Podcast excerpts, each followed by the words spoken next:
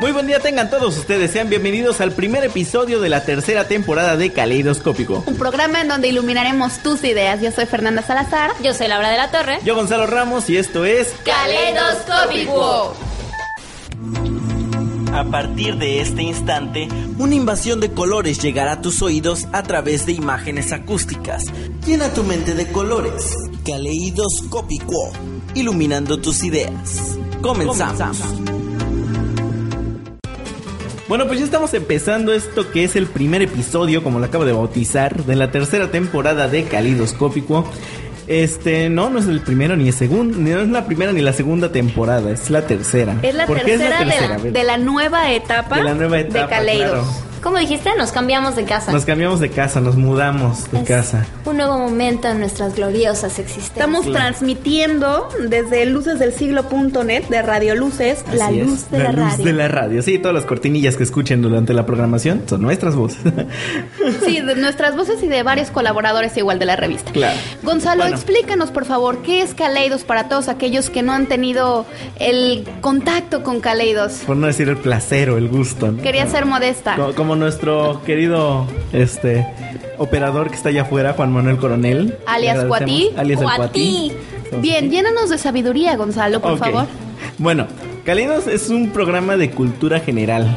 Eh, nació más, este, cuando estábamos en la universidad. Bueno, estaba yo en la universidad, porque ya no fuimos juntos. Bueno, eh, el caso es que. Debimos haber ido juntos. Sí, bueno, estaba en la universidad y nos dimos, me di cuenta de que había, pues no sé, ese tipo de, de cosas que, de, de no entro a una clase porque para qué me va a servir la antropología en el futuro y cosas así. Y dices, bueno, pues hay que abrir un poco más la visión de, de lo que, del entorno, crear, crear, más que nada la idea es crear la curiosidad en quien escucha para... Pues para que investiguen, o sea, nosotros tampoco lo sabemos todo realmente. Es como inquietar el conocimiento, Inquietar, como exacto. mover un poco el tapete. Incentivar el, el conocimiento, mover el tapete, tú acabas de dar el- en el clavo. Claro, y alimentar esa, esa necesidad, más bien satisfacer esa necesidad que tenemos de, de conocimiento, ¿no? Básicamente. ¿Qué temas abordamos? Abordamos temas de cultura general, de actualidad, de lo que está sucediendo. Este, ya más adelante vamos a explicar de qué, vas, de qué se va a tratar este programa.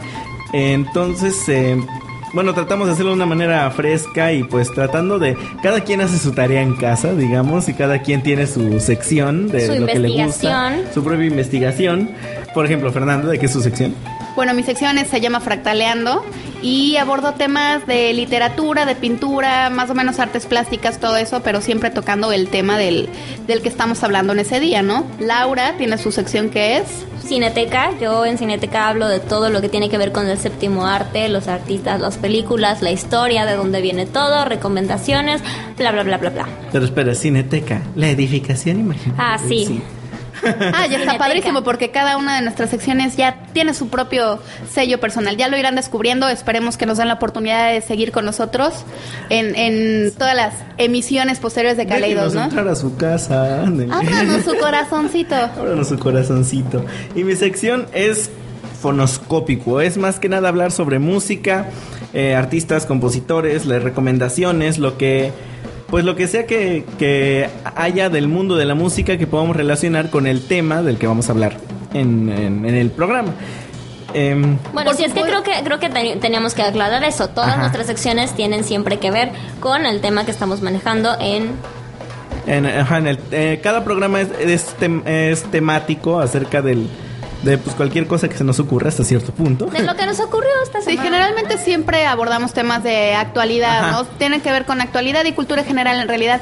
Y bueno, tenemos que comentarles que todas nuestras secciones tienen un porqué, pero también estamos abiertos a, a la creación de otras claro. secciones. Y para De eso hecho, an- antes, ajá.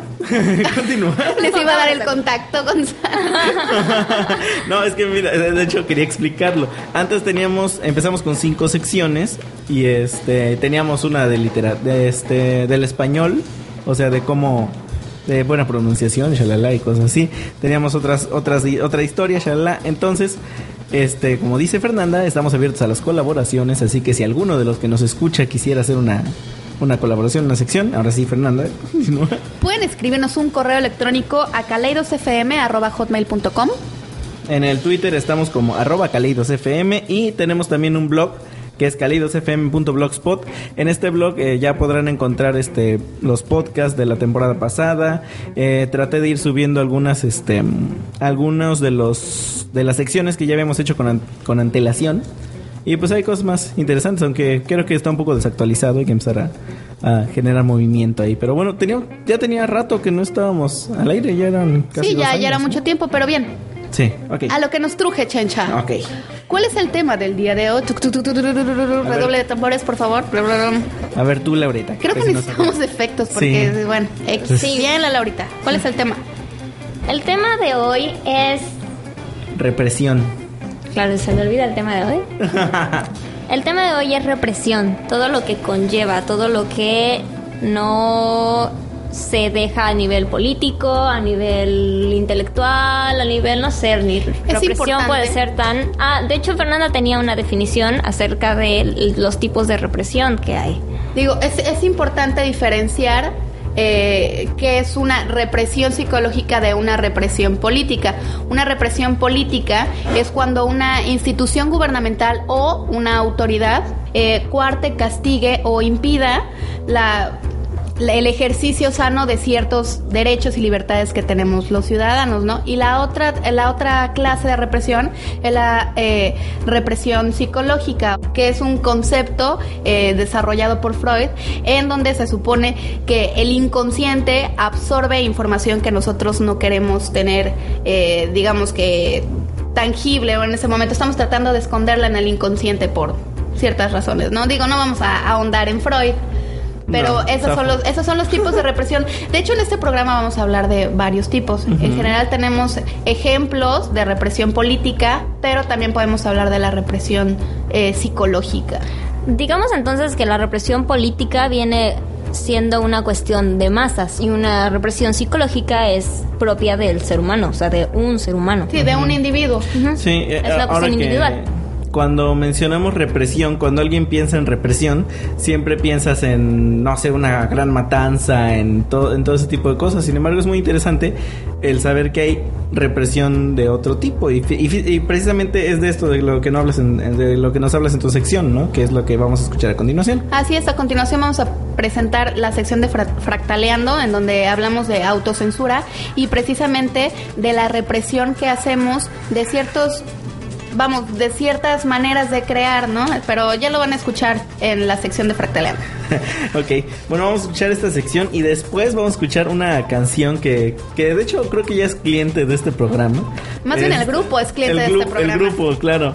Esto de Muse que se llama Uprising, que es de 2008, el álbum de 2008, de 2010, el álbum de Resistance.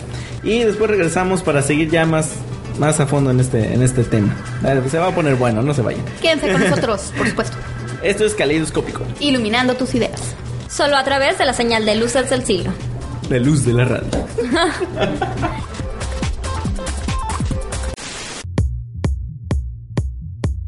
Hagas el fractal y el fractal se hizo.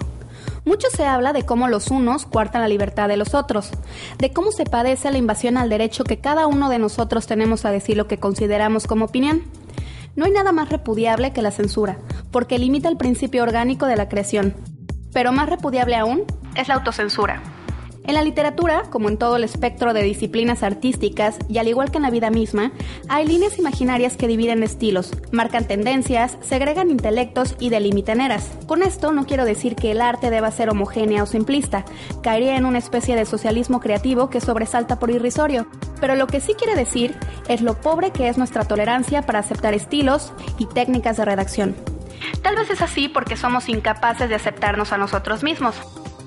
Así como existe la prosa, los versos alejandrinos, los textos dadaístas, las novelas barrocas y cantidad innumerable de tipos de escritura, así se debe aceptar tal cual, por consecuencia de evolución y no como defecto de la misma.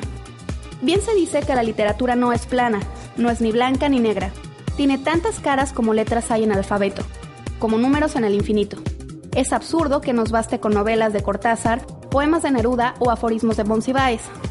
Hay tanto que leer, tanta diversidad, y es precisamente porque quienes se atreven a romper paradigmas no hacen caso omiso a sus instintos.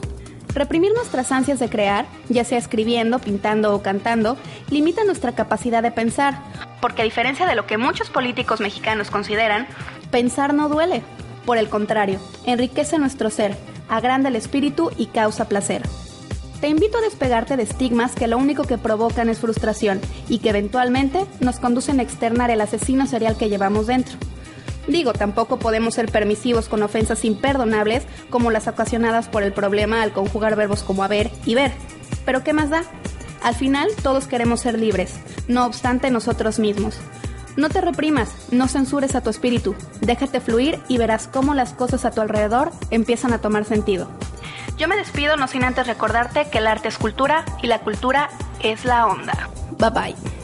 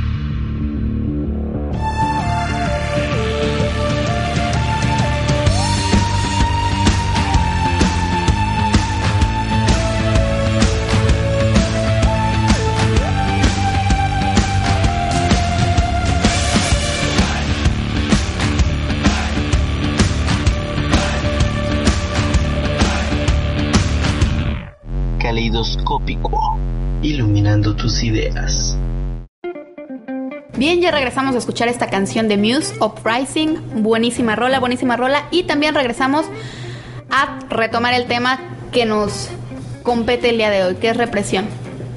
Ya hablamos más o menos de qué son las, este, cuáles son las definiciones, muy breves de qué es represión. Muy, muy breve, porque podríamos aventarnos todo el programa hablando de eso. Bueno, pero Claro. no de definiciones, sino Claro. más bien qué es lo que está ocurriendo actualmente que nos dice somos una sociedad reprimida. Reprimida, reprimida. Y en Toda, varios toda una, una Y sociedad. en, y en Claro. varios lados, Claro. ¿no? Podemos hablar de México, podemos hablar de varios lugares alrededor del mundo en donde está, se está viviendo actualmente no solamente una represión, sino un levantamiento que está luchando Claro. en contra de esta represión, lo cual es no solamente aplaudible, sino más bien plausible. Aplaudible. Aplaudible. Plausible. ¿Sabes qué pasa? Que siento que tuvimos una etapa, no sé exactamente cuántos años, o por lo menos aquí en México, en la cual estuvimos estables o aparentemente estables. Y ahora ha habido como muchos, como dices, muchos levantamientos, muchos movimientos y estamos empezando a ser parte de, de estos movimientos. ¿Sabes qué creo?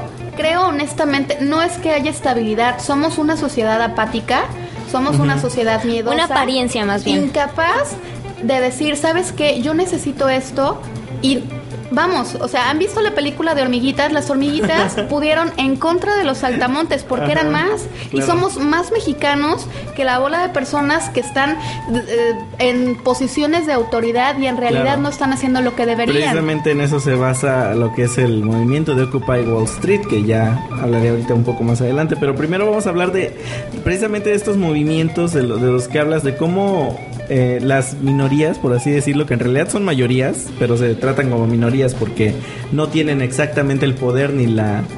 Bueno, no, no sé exactamente cómo definirlo, por qué llamar minorías a, a la gente que realmente son los afectados por... Bueno, es Por que, estos- bueno, ya yéndonos a conceptos, tengo entendido que minorías, estamos hablando de grupos indígenas, grupos de cultura rezagados, pero minorías como tal, vamos, la juventud eh, árabe no es una minoría. Claro. o sea, no es una cuestión de, no es una cuestión de cantidad. Claro, no, es de, no es de cantidad, en realidad yo creo que es más bien de conceptos, pero bien, ese ya es como otro tema. Estábamos hablando de, de nuestra inspiración actual, que es eh, Túnez y Egipto.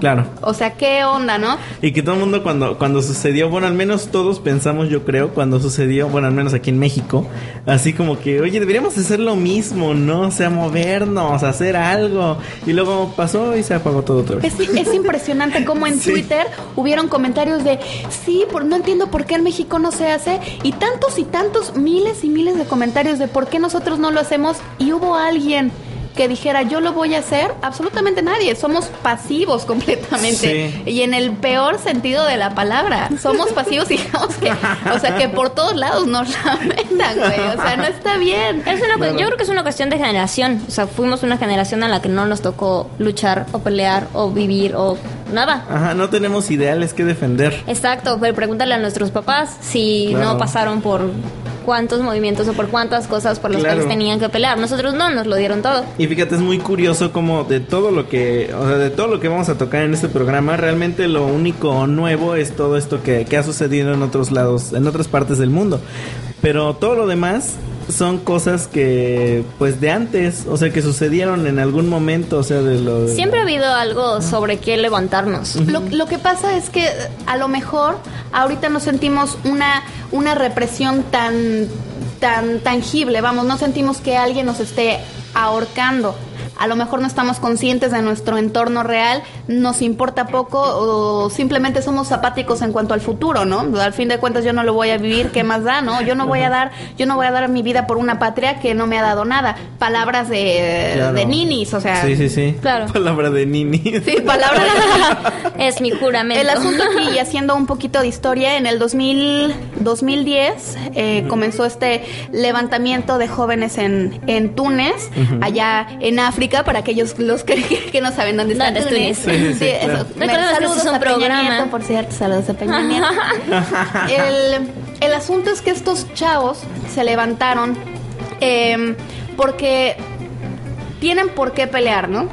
Eh, represión por busca de libertades, por hartazgo del, de las vamos, de la manera precaria en donde en la que habitan varias personas y además esto se desató así ya digamos que de manera oficial porque recuerdan Wikileaks Ajá. es sí, sí. bueno un documento en donde hablaba de las irregularidades con las que el gobierno manejaba eh, las finanzas, ¿no? Entonces dijeron, ¿qué onda? No podemos estar así y ¡bam!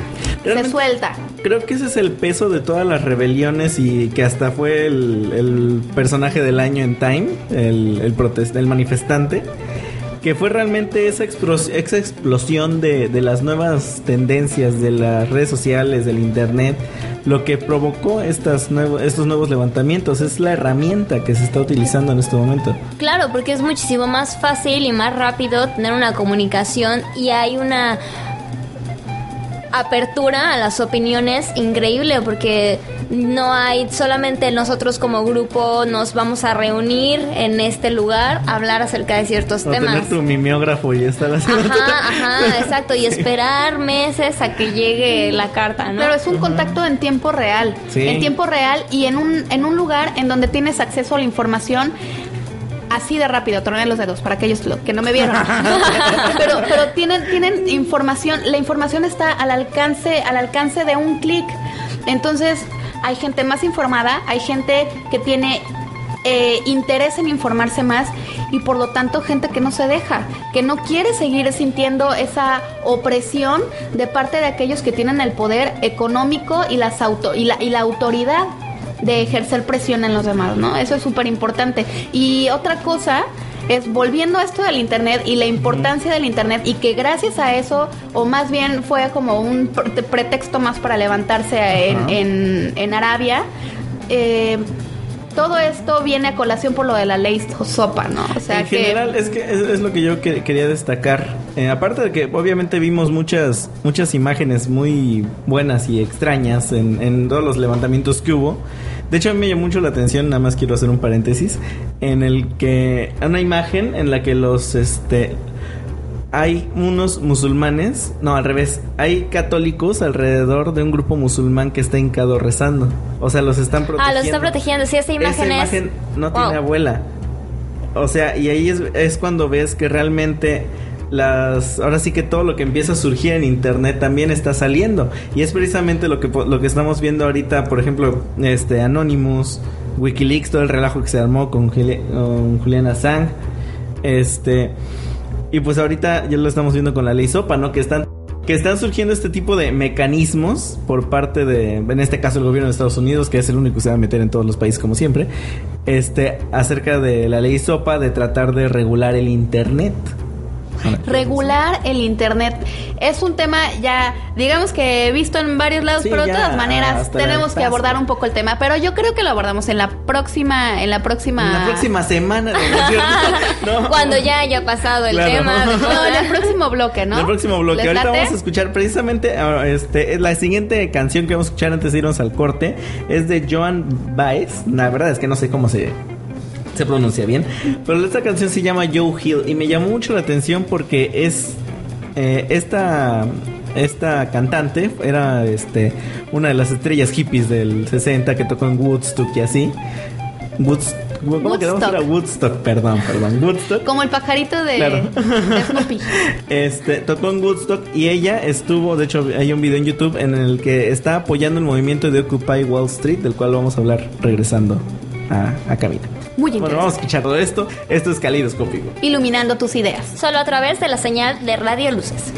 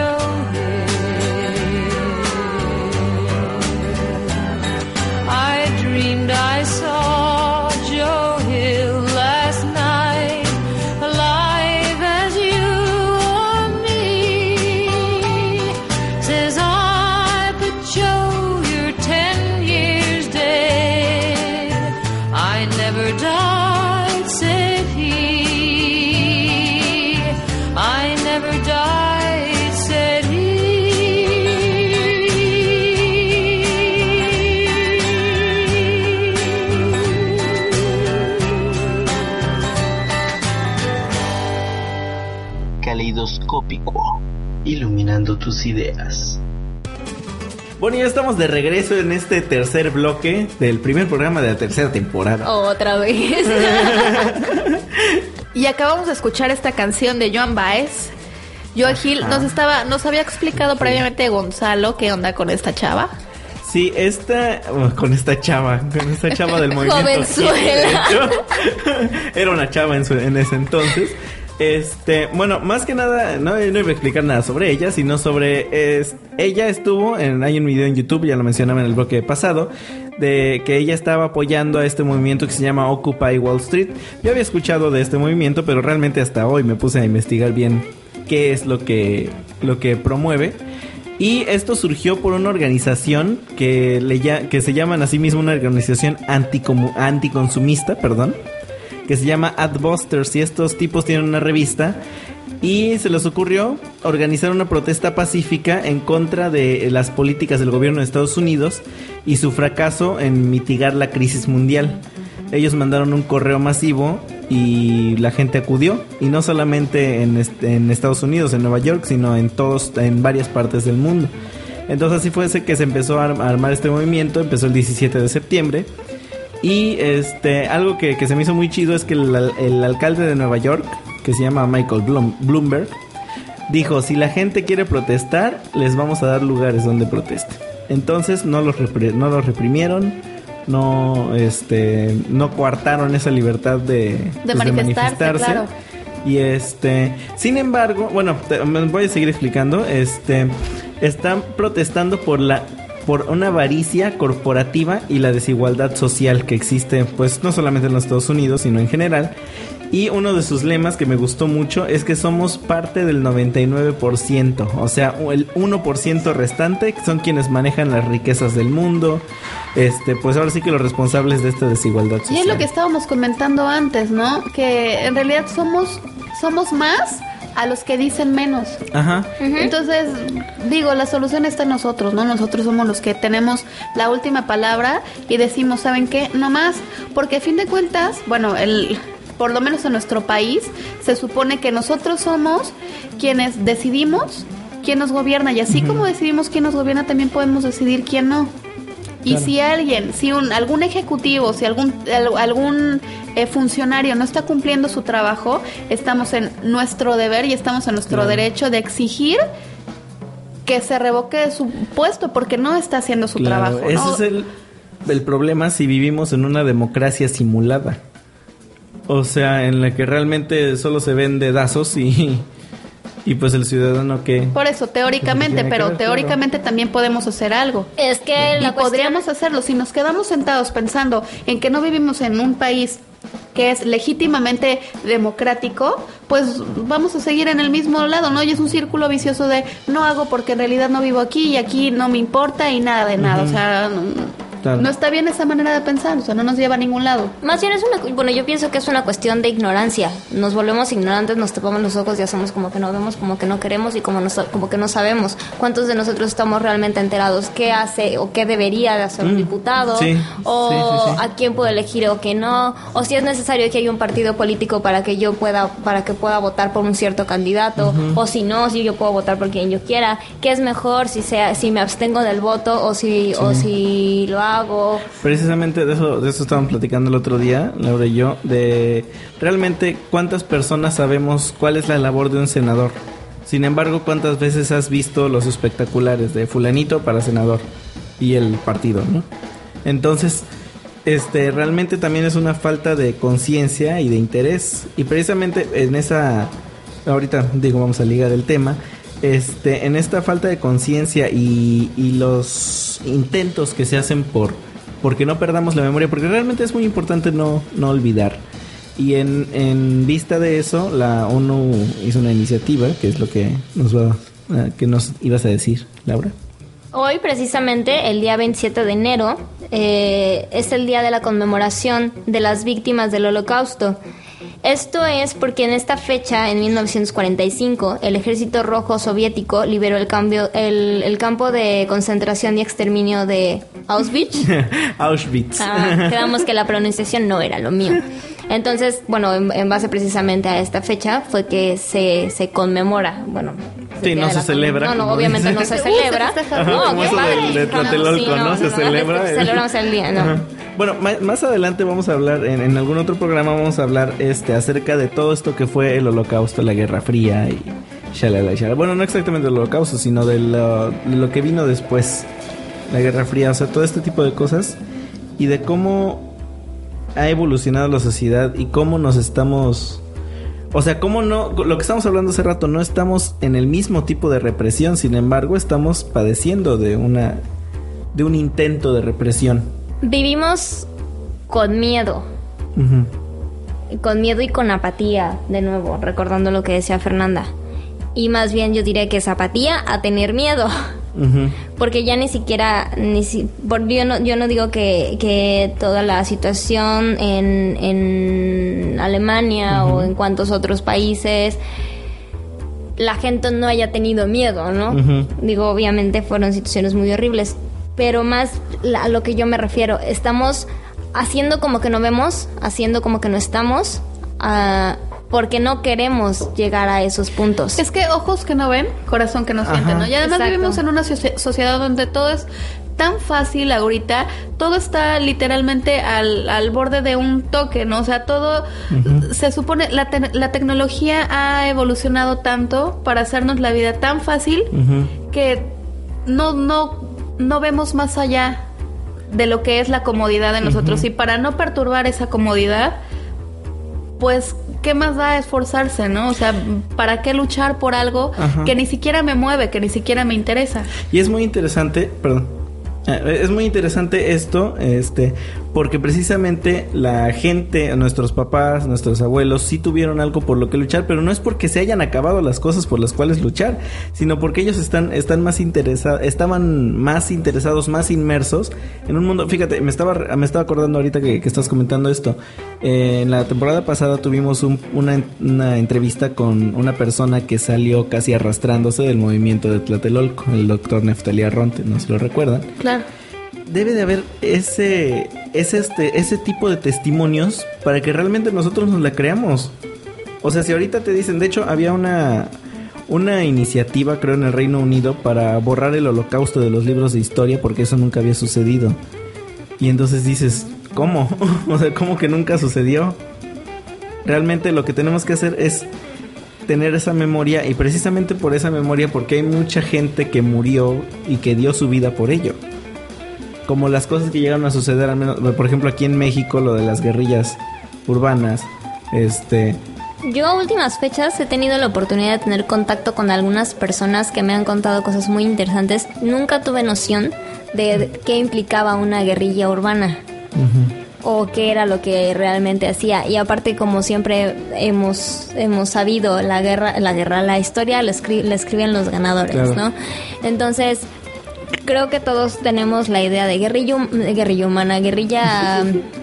urbana. Ajá, guerrilla urbana y así de, oh, los malos eran ellos porque Ajá. estaban en contra del gobierno, ¿no? en contra Ajá, exacto, de bola de vagos y, y Sí. no, no. Anarquistas. Se buscan Sí. un trabajo, ajá. Sí, sí. Sí, Pues porque es, los lo, que- lo que hippies, o sea. creíamos, es, es lo que, y, y hay- y había una razón, había un movimiento, había una queja, había todo un, todo un, un- un círculo para llegar a, a- a algo. O sea, ellos estaban en contra de un gobierno que a lo mejor, bien o mal, hacía su trabajo. O sea, la cuestión no era defender o no defender al gobierno, sino ellos estaban en contra de, de algo y luchaban por cambiarlo. Claro. Bueno, ya que estamos hablando de este tema y aprovechando, vamos a, a ligar esto con, con mi sección, que es Fonoscópico. En esta ocasión, hablando de todo esto de represión y guerrilla y todo esto, este, decidí hablar sobre Silvio Rodríguez. Ya en la sección explico un poco de cómo me acerqué más a este cantautor en últimas fechas. Y después vamos a escuchar precisamente una canción de él que se llama El Necio. Y lo vamos a regresar ya para, para despedir el programa. Con Es- conclusiones, por con conclusiones y contacto. esto, esto es caleidoscópico. Iluminando tus ideas. Solo a través de la señal de luces del siglo. De luz de la radio.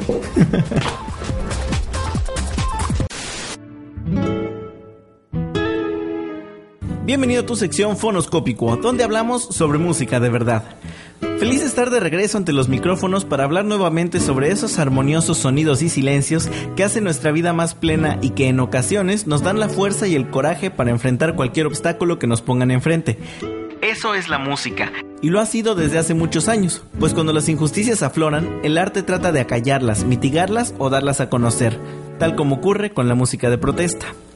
En esta ocasión me gustaría hacerle un pequeño espacio, y digo pequeño porque hablar de su vida y obra nos llevaría más de un programa, al cantautor cubano Silvio Rodríguez, quien fuese inspiración de muchos para tomar las armas y rebelarse, o para tomar las guitarras y alzar la voz en la búsqueda de un mundo mejor. Mi reencuentro con Silvio Rodríguez sucedió en 2010, cuando la banda chilena Los Bunkers, de quienes hablaré en otra ocasión, decidieron dedicarle un disco completo llamado Música Libre, en el cual versionan 12 de sus canciones. Yo conocía a Silvio desde la infancia, cuando mi señor padre escuchaba canciones revolucionarias como Santiago de Chile, y en las cuales escuché por primera vez de ese espíritu de batalla que no muere siquiera con la misma muerte. Nacido en San Antonio de los Baños, actual provincia de Artemisa, Cuba, Silvio Rodríguez Domínguez fue, junto con Pablo Milanés, Noel Nicola, Martín Rojas, Eduardo Ramos y Vicente Feliu, fundador del movimiento que bautizarían como Nueva Trova Cubana en 1968. Para ser parte de este selecto grupo, era prácticamente un requisito admirar la revolución de este país, pues los músicos que la constituían solían compartir sus ideas transgresoras mediante sostenidos y bemoles. Un año más tarde, el cantautor decide enrolarse en un viaje por las costas de África en distintos barcos pesqueros. Durante cuatro meses y dos días se dedicó a componer 62 canciones. Algunas fueron parte de su primer disco en solitario titulado Días y Flores. Unas más han quedado registradas a lo largo de sus 15 álbumes de estudio hasta la fecha y hay otras que solo existen en la memoria de quienes han asistido a sus conciertos. Aunque bueno, ahora gracias al internet podemos disfrutar de algunas de estas piezas como El colibrí y la flor. Silvio no es solo un idealista con una guitarra, tal como lo demuestra otro episodio de su vida. Al llegar a los 30 años, fue compañero de guerra para los combatientes del conflicto civil armado que se desató cuando la Sudáfrica del apartheid invadió Angola. Cuba era uno de los países aliados de este último y el trovador se dedicó a aligerar las tensiones de sus compatriotas con su música. Después de eso, se ha dedicado a difundir su voz por el mundo, participando en la banda sonora de diversos documentales y películas, componiendo y grabando canciones e incluso dando conciertos en beneficio a algunas causas, como el reciente Paz sin Fronteras, organizado por el intérprete colombiano Juanes. Lo que Silvio siempre ha sido es un promotor de la justicia, levantando conciencias con acordes, requintos y frases que aún resuenan en la memoria de quienes han tenido que luchar por su libertad, han vivido libres y han querido morir tal y como vivieron. para no hacer de mí cono pedazos, para salvarme entre únicos e impares, para cederme lugar en su parnaso, para darme un rinconcito en sus altares. Me vienen a convidar a arrepentirme, me vienen a convidar a que no pierda. Me vienen a convidar a indefinirme. Me vienen a convidar a tanta mierda. Yo no sé lo que es el destino. Caminando fui lo que fui. Haya Dios que será divino. Yo me muero como viví. Yo me muero como viví. Yo me muero como viví.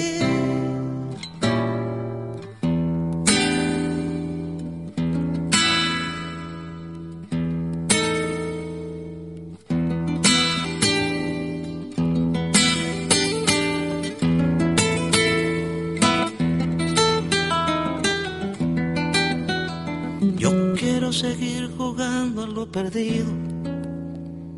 Yo quiero ser a la zurda más que diestro. Yo quiero hacer un congreso del unido.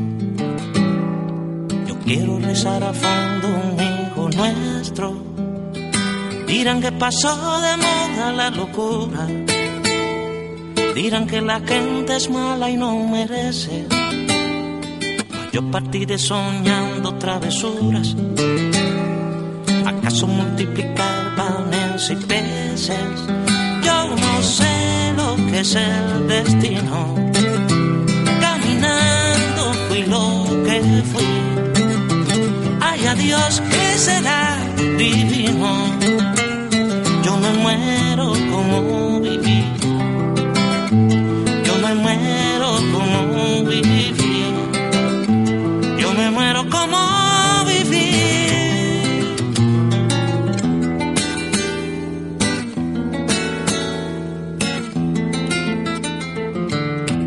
Yo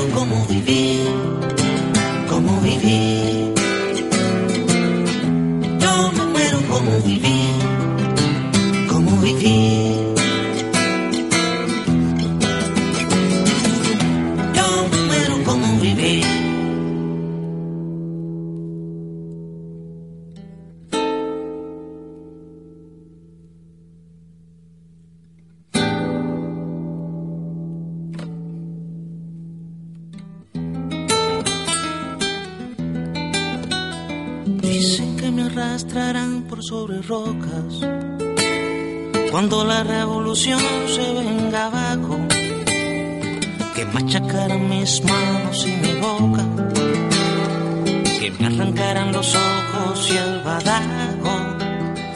¿Será que la necedad parió conmigo?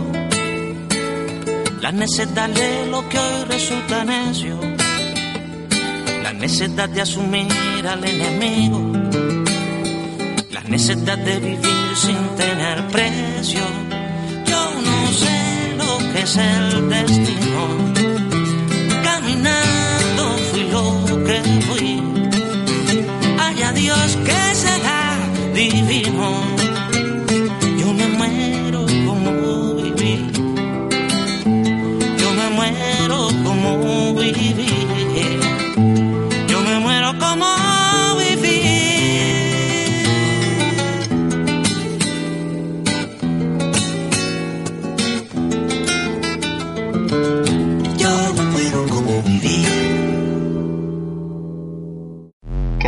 Caleidoscópico, iluminando tus ideas.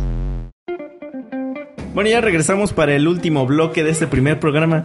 ¿Verdad? Me, me gustó mucho estar de regreso aquí, pero bueno. Vamos, vamos a seguir con, con el programa. ¿Qué? ¿Yo qué? No, pues digo, pensé que ibas a decir algo. No, sí, que eso precisamente, que, que yo creo que fue interesante y divertido para nosotros estar de regreso, reacomodarnos Ajá. y rearmarnos. Sí. Claro, Sí, es, sí, es reconfortante estar de vuelta. Ojalá que podamos contar con la presencia de todos ustedes durante, durante toda esta temporada. Y si les gusta, por favor, háganoslo saber mediante ya los contactos, contactos, contactos que vimos previamente. El Twitter, arroba caleidosfm. También el correo electrónico, caleidosfm, arroba hotmail.com. Y próximamente ya voy a, a crear la, la fanpage de, de Kaleidos para que nos puedan dar me gusta. Recuerden, síganos en Facebook, síganos en Twitter, no nos sigan en, No la, nos sigan calle, en la calle, por claro. favor. Eso es la importantísimo. Y bien, niños, y bueno, concluyendo, sobre todo los temas que tienen que ver con la libertad de expresión. Laura nos iba a comentar algo al respecto. Sí, tengo una definición respecto a la libertad de expresión, que sería como lo contrario precisamente de lo que hemos estado hablando, ¿no? Algo Ajá. parecido. La libertad de expresión es el medio para la libre difusión de las ideas. Y esta fue una, una como conclusión, idea que surgió precisamente durante la, durante la etapa de la ilustración. Entonces desde ahí viene toda esta conceptualización de la libertad de expresión, de poder decir, pensar, hacer con libertad. Como nosotros. Como Es parte de la necesidad primaria que tiene el ser humano por expresarse, ¿no? Eh, artísticamente, lingüísticamente, eh, corporalmente, es parte de nuestra, es, es parte de los principios de, sociabiliz- de sociabilizar, ¿no? Yo creo que en, al- en algún momento tendremos que dedicarle un programa no solo a libertad de expresión, sino a todo lo que le rodea y las... O sea, no exactamente el mismo enfoque que estamos dándole, sino la libertad de expresión en sí, que es definición. Y hasta dónde es realmente Claro, libertad y hasta dónde se vuelve libertinaje. O sea, ¿cuán- cuál- ¿cuánto sería nuestro punto de decir quiero ser una persona libre a quiero ser una persona que haga lo que se le ¿Cuál, cuál es el límite del periodista, por ejemplo, en el que ya se mete a la vida privada de la otra persona? Exacto. E- Ese tipo de, de cosas. Pero bueno, eso ya será tema de, de otro programa. Ah, no, pero eso se define con la frase de mi libertad termina cuando la tuya comienza. Claro. Claro. El caso es que ya concluyendo igual, este, hablábamos de la ya muy mencionada ley SOPA, que yo no sé qué es lo que ustedes piensen, pero en general, a, a mí por ejemplo, me, me llama mucho la atención el caso de Mega Upload. De Mega Upload, como dicen. Mega upload. Porque, este, Ah, perdón, ¿no nos censuraron? no, Ah, ok, me preocupa. Porque con o sin ley SOPA, de la cual ya no vamos a hablar, este, pudieron cerrar esta página de internet.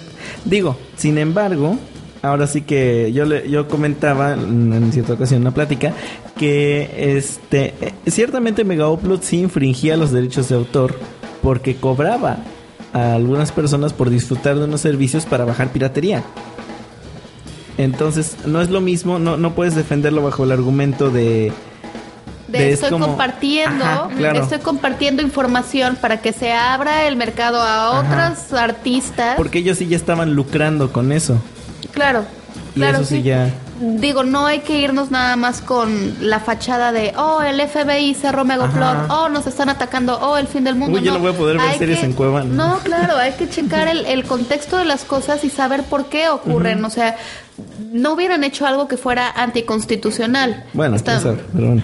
no, pero estamos hablando del caso de Megaupload, donde unos cuates estaban haciendo ricos a, ricos a costa del intelecto de otras personas. De hecho, una- cosa es, es compartir la información, compartir un disco que yo compré con un amigo para es lo que que él lo hace grande el conociera. Internet. Exacto. Y otra cosa es cobrar porque ese amigo que le va a transmitir el disco a otro amigo se lo pase, o sea, es es- rentarlo prácticamente. Así es, entonces hay que hay que poner las cosas en perspectiva, hay que ampliar nuestro panorama y es importante que nos informemos porque no podemos deliberar o tener un- un- una opinión sobre algo si no nos hemos informado, ¿no? Eso es importante. Claro. Tener siempre los argumentos, siempre las bases y datos duros, papá, para que siempre se tenga que Claro, Sí, o sea, una una base, ¿no? claro. Perdón, perdón. Y fíjate, bueno, ya si, si quieren enterarse un poco de lo que fue la, la ley Sopa, pueden escuchar el programa, digo, es que es el comercial, el programa de Claroscuros con Isela. Este, en algún momento estuvimos hablando con, con los tuiteros que están más enterados de todo esto y pues ya pueden ahondar, ellos ya ahondaron mucho en, en el tema de la ley Sopa. Este, pues ahora sí que ya nos vamos, ya se, se nos gastó el tiempo. Se nos terminó por esta ocasión. Se nos terminó por esta ocasión, sin embargo, ya tenemos este bastantes programas, ya este, bueno, una lista de programas ya determinada. Y este, esto se va a poner bastante interesante, ¿no? Nada más terminar de reestructurarnos, porque ya teníamos, ¿qué? ¿Cuánto año y medio sin...? Año y medio sin estar aquí, pero bueno, estamos se de fue vuelta. rapidísimo. Sí, se Ni nos fue cuenta nos habíamos dado que había sido año y medio. Sí. Y bien, esperamos sus comentarios. Esperamos que les haya gustado el programa. Y esto fue Caleidoscópico. Iluminando tus ideas. Solo a través de la señal de luces del siglo.